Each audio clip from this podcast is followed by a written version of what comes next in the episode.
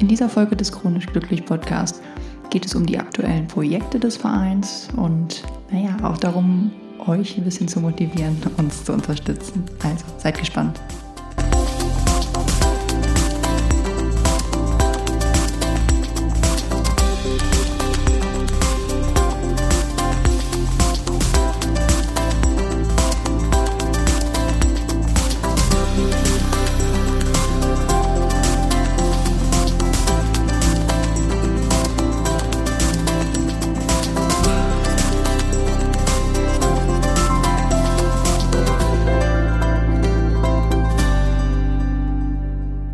Das Leben mit einer chronisch entzündlichen Darmerkrankung, CED, erfordert Kraft, Mut und Ausdauer. Die Kraft, trotz der Symptome durch den Tag zu kommen, den Mut, für sich einzustehen und sich Ängsten entgegenzustellen.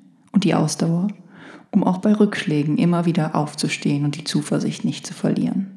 Jeder Mensch mit CED begibt sich auf seinen Weg, die Erkrankung anzunehmen, mit ihr einen neuen Alltag zu finden und am besten chronisch glücklich zu werden. Der Chronisch Glücklich e.V., der Verein zur Förderung der Lebensqualität chronisch Erkrankter, hat sich genau das zur Aufgabe gemacht, Menschen mit CED auf diesem Weg zu unterstützen. Naja, und wie machen wir das aktuell? Es gibt den Blog evalescom.com. Ich ähm, engagiere mich äh, stark auch auf Facebook, um täglich so ein bisschen aus dem Leben mit dieser Erkrankung zu berichten, um andere Betroffene abzuholen. Aber nicht nur das. Wir versuchen uns natürlich jetzt stark darüber Gedanken zu machen, was können wir noch auf die Beine stellen. Zum einen darf ich verkünden, dass wir ein neues Teammitglied haben. Das ist der Jens. Jens kommt aus Speyer und ist dort Physiotherapeut. Netterweise, vielleicht kommt er ja auch aus der Gegend, bietet er am 2. Dezember eine ja, Massage an für den guten Zweck. Vielleicht schaut er auch einfach mal vorbei, auch bei Facebook, da haben wir noch mehr Infos dazu. Vielleicht kommt das für euch in Frage. Wir sind sehr glücklich, dass Jens uns unterstützt, denn so viele Ideen, wie wir haben, braucht man natürlich auch entsprechend Kraft, Wissen und ja, vor allen Dingen auch äh, jede Menge Engagement. Und da wir ja alle noch andere Jobs haben und das in unserer Freizeit machen, ist es umso besser, dass ähm, wir jetzt diese Unterstützung bekommen vom Jens. Und ich möchte an dieser Stelle natürlich auch gerne nochmal aufrufen, dass wir wirklich Leute willkommen heißen, die motiviert sind, die die Erkrankung auch schon länger haben oder in irgendeinem anderen Kontext meinen, uns unterstützen zu können. Das würde uns wirklich sehr helfen. Also habt da keine Hemmung, äh, schreibt uns an und äh, geht über die Homepage, entweder www.chronischglücklich.de oder eben über Facebook oder eben auch ähm, die Möglichkeit, uns dann auch direkt eine E-Mail zu schreiben. Das ist gar kein Thema und scheut euch da nicht, auch Fragen zu stellen. Auch Fragen zu stellen, wenn ihr frisch diagnostiziert seid. Wir sind natürlich keine Ärzte, wir wollen auch keine Tipps und Tricks zur Medikation nennen. Da sind wir einfach auch nicht befugt und auch nicht ausgebildet für. Wir haben jetzt kein Medizinstudium. Was wir euch bieten können, ist einfach, dass wir uns in den Erfahrungen gemeinsam austauschen, dass wir insbesondere frisch diagnostizierten dabei helfen, die Krankheit besser kennenzulernen und auch sie zu akzeptieren. Und so kommen wir zu unserem aktuellen Projekt, an dem wir konzeptionell arbeiten, an dem Mentorenprogramm. Hier sollen frisch diagnostizierte mit erfahrenen CED-Patienten zusammengebracht werden, um sich so gegenseitig zu helfen. Natürlich dürfen sich auch hier gerne Freundschaften entwickeln. Ich habe das zum Beispiel durch den Austausch im Instagram, im Facebook, darüber, dass ich geschrieben habe, haben sich Leute bei mir gemeldet. Ich habe andere Leute gesehen einfach nur und man tauscht sich aus und es hilft wirklich auch einfach den Mut zu haben, äh, dann jemanden anzuschreiben und zu fragen, weil was ich wirklich gelernt habe, ist, dass wir doch alle irgendwie auch zusammenhalten und das ein schönes Gefühl ist, dass man nicht alleine ist. Hierzu bestimmen wir aktuell Inklusions- und Exklusionskriterien gemeinsam mit einer Professorin für Psychodiagnostik sowie einen Fragebogen. So wollen wir nämlich sicherstellen, dass sich potenzielle Mentoren für diese Aufgabe auch gut eignen und gut zu ihren Mentees passen. Das Programm soll natürlich kostenfrei sein und Betroffenen ganz in unserem Sinne Halt und Lebensqualität zurückgeben. Da aber dieses Programm noch neu und in dieser Form einzigartig ist, müssen wir bei der Ausarbeitung wirklich sehr genau und gewissenhaft vorgehen und erstmal eine Testphase starten. Und ja, wenn es da soweit ist, dann bekommt ihr natürlich sofort Bescheid. Aber ihr dürft uns auch gerne im Vorhinein schon unterstützen. Denn wir brauchen eure Hilfe. Wir haben einen kurzen Fragenbogen erstellt. Den Link setze ich hier gerne in die Podcast-Beschreibung. Es kostet euch, wenn überhaupt, drei Minuten und gibt uns wirklich nochmal einen Input dafür, was wir bei diesem Mentorenprogramm beachten sollten und hilft uns dabei, dieses Programm auf die Beine zu stellen. Das wäre super lieb, wenn ihr euch die Zeit nehmen würdet. Und wer sich mit Mentoring oder anderen Konzepten auskennt, darf sich natürlich auch sehr gerne bei uns melden.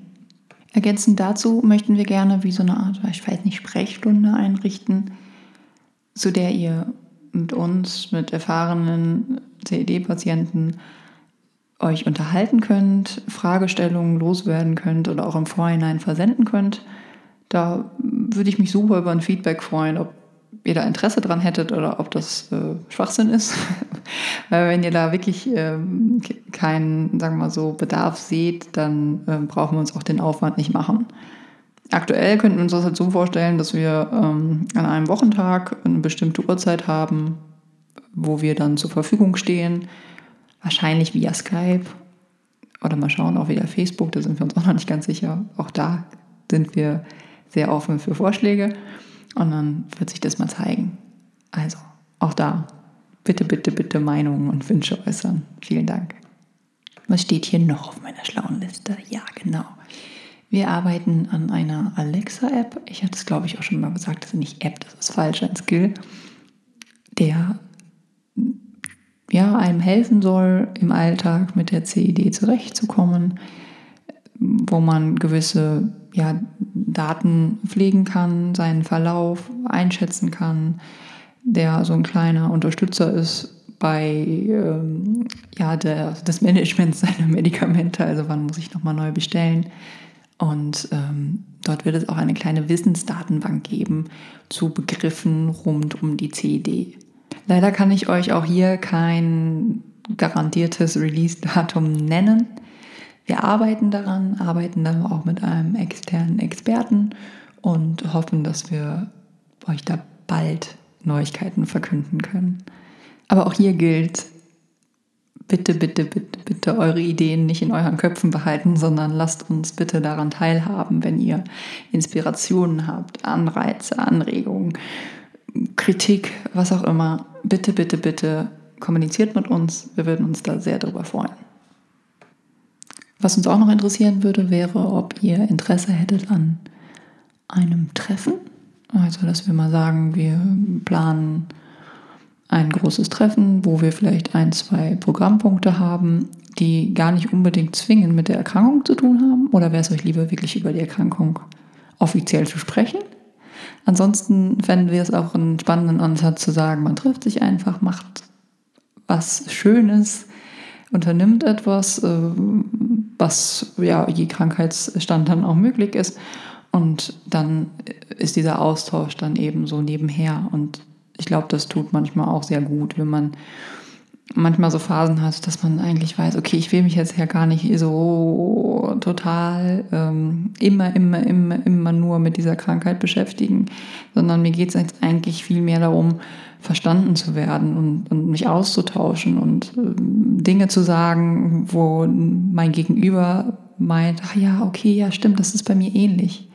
Und nicht, wie es doch häufiger im Alltag ist, dass man eben auf Leute trifft, die es nicht nachvollziehen können. Das kann halt einfach auch mal gut tun. Also da auch wieder mal den Ball an euch zurück. Wir würden uns sehr über ein Feedback freuen, ob ihr da Bock drauf hättet. Weil wenn ihr keinen Bock drauf habt, dann brauchen wir auch äh, nichts organisieren. Also bitte, bitte, bitte anschreiben. Nachdem ich ganz oft bitte jetzt gesagt habe, muss ich jetzt auch mal Entschuldigung sagen. Es gab jetzt nicht wie in der Vergangenheit dem gewohnten Turnus von 14 Tagen einen neuen Podcast. Das tut mir auch wirklich sehr leid. Wer mir und dem Verein folgt, hat aber auch gesehen, dass relativ viel Privates gerade abging. und ähm, es auch eine Zeit lang nicht so super aussah bei mir, dass es äh, schwierig war. Und deshalb hoffe ich auf euer Verständnis, dass äh, es da jetzt eine kleine Pause gab. Aber jetzt geht es gestärkt, frisch, frei und fröhlich weiter. Und es werden in Zukunft auch nochmal ähm, Interviews kommen. Und ich hoffe, ihr verfolgt weiterhin aufmerksam diesen Podcast. Da diese Folge eh so ein Mix and Match ist aus Themen, möchte ich ganz gerne an dieser Stelle auch noch auf eine Frage eingehen, die uns äh, erreicht hat. Und da ging es darum, wie offen man mit der Erkrankung umgeht oder wie insbesondere ich das handhabe. Vor allen Dingen auch in Bezug auf den Arbeitgeber. Und ähm, ja, zudem muss ich sagen, dass ich damals äh, schon in dem Unternehmen war als ich die Diagnose bekam und äh, jetzt, jetzt nicht in diesen Konflikt kam, äh, sage ich das beim Vorstellungsgespräch oder nicht. Ganz ehrlich, ich wüsste es auch momentan nicht. Ich glaube, ich würde es ganz stark davon abhängig machen, wie ihr euch aktuell fühlt und wie ihr das im Griff habt. Denn verpflichtet seid ihr in dem Moment ja nicht dazu, das zu sagen. Ich selbst habe mir dann aber als ich gemerkt habe, okay, das, das ist jetzt was, was ich nicht im Griff habe, was ich nicht einschätzen kann, bin ich direkt offen damit umgegangen. Ich habe meinem Chef damals gesagt, äh, ich habe da jetzt was und ich habe keine Ahnung, was das ist und was das für mich bedeutet. Und das war jetzt im Nachhinein für mich eigentlich der beste Weg.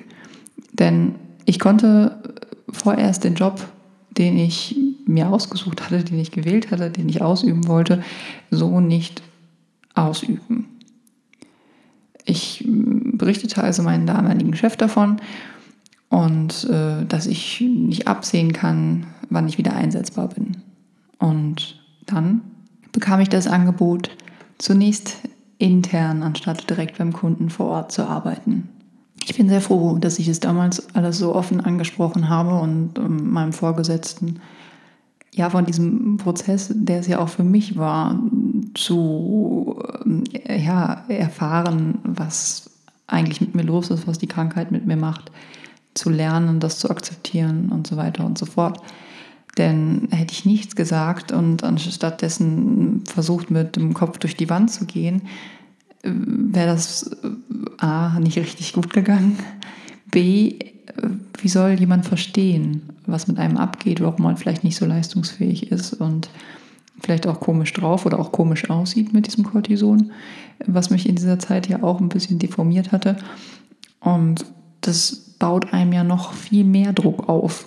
Und deswegen war es für mich an der Stelle die beste Entscheidung, wirklich das offen anzusprechen. Auch der offene Umgang mit den Kollegen hat mir sehr geholfen, mich selbst nicht so unter Druck zu setzen. Natürlich erzähle ich nicht allem im Detail, wie es mir täglich geht. Das wäre mir auch selbst zu blöd, wenn man sich dann ja auch nur zu viel Gedanken darüber macht und weil man will ja auch nicht als Jammerlappen und irgendwie abgestempelt werden. Das ist auch egal, weil es ist ja auch irgendwo auch immer noch die Arbeit. Aber die Aufklärung, dass ich Morbus Crohn habe, erleichtert mir einiges. Ich muss nicht doof mich fühlen, weil ich jetzt meinen Brei auspacke an einem schlechten Tag und wenn die Kollegen sich Pizza bestellen. Ich muss nicht erklären, warum ich im Büro bleibe, wenn die anderen zum Essen rausfahren. Oder wenn ich vielleicht doch mitfahre und mir dann nur ein Getränk bestelle. Ich muss so weniger blöde Sprüche fürchten, wenn ich manchmal im spontan zum Beispiel im Meeting aufstehen muss und zur Toilette flüchte. Ich weiß, es ist nicht immer leicht, aber wenn es Leute sind, mit denen ich wirklich häufig zu tun habe, dann äh, sage ich das, weil ich das dann für sinnvoll erachte, dass sie das wissen. Wenn das jetzt Leute sind, die ich jetzt mal flüchtig in einem Projekt für ein paar Termine, dann ähm, erzähle ich das denen nicht. Weil ich glaube, man muss dann nicht so privat werden, man muss dann die Hose nicht so runterlassen und ich möchte dann ja auch nicht ähm, äh, ein Projektbriefing haben, das und das und darum geht es und übrigens, ich bin krank. Ja, äh, das, das muss auch stimmen, das muss passen, man muss da eine Vertrauensbasis haben.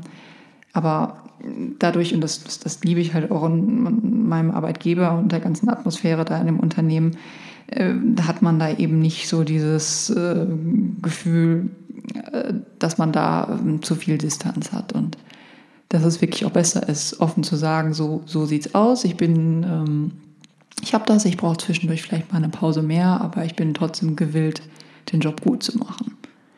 Und das hat mir jetzt für meinen Berufsalltag das Leben deutlich vereinfacht. Und ich bin froh, dass ich da auch ähm, den Mut hatte, damit so offen umzugehen und die Entscheidung eben offen am Arbeitsplatz damit umzugehen, sollte aber auf jeden Fall abhängig von der persönlichen Situation getroffen werden. Am besten ja, überlegt ihr euch mal, was sind die Vorteile und was sind die möglichen Nachteile. Ich hatte das Gefühl, eine gute Vertrauensbasis zu haben. Wenn die generell fehlt, würde ich mir auch Gedanken machen. Denn es gibt ja auch Menschen, die es nicht immer zwingend gut mit einem meinen wollen.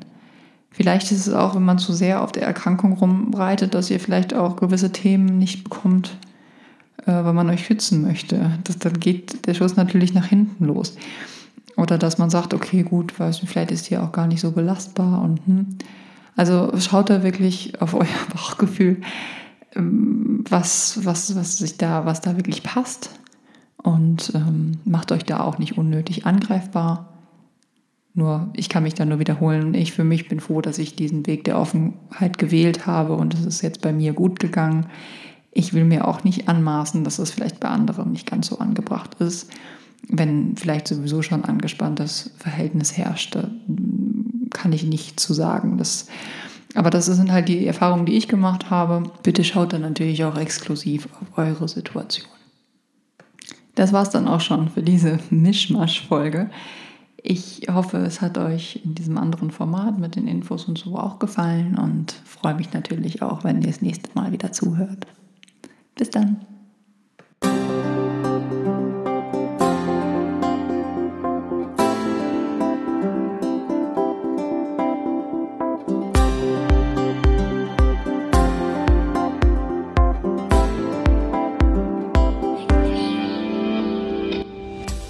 Das war eine Folge des Chronisch Glücklich Podcast.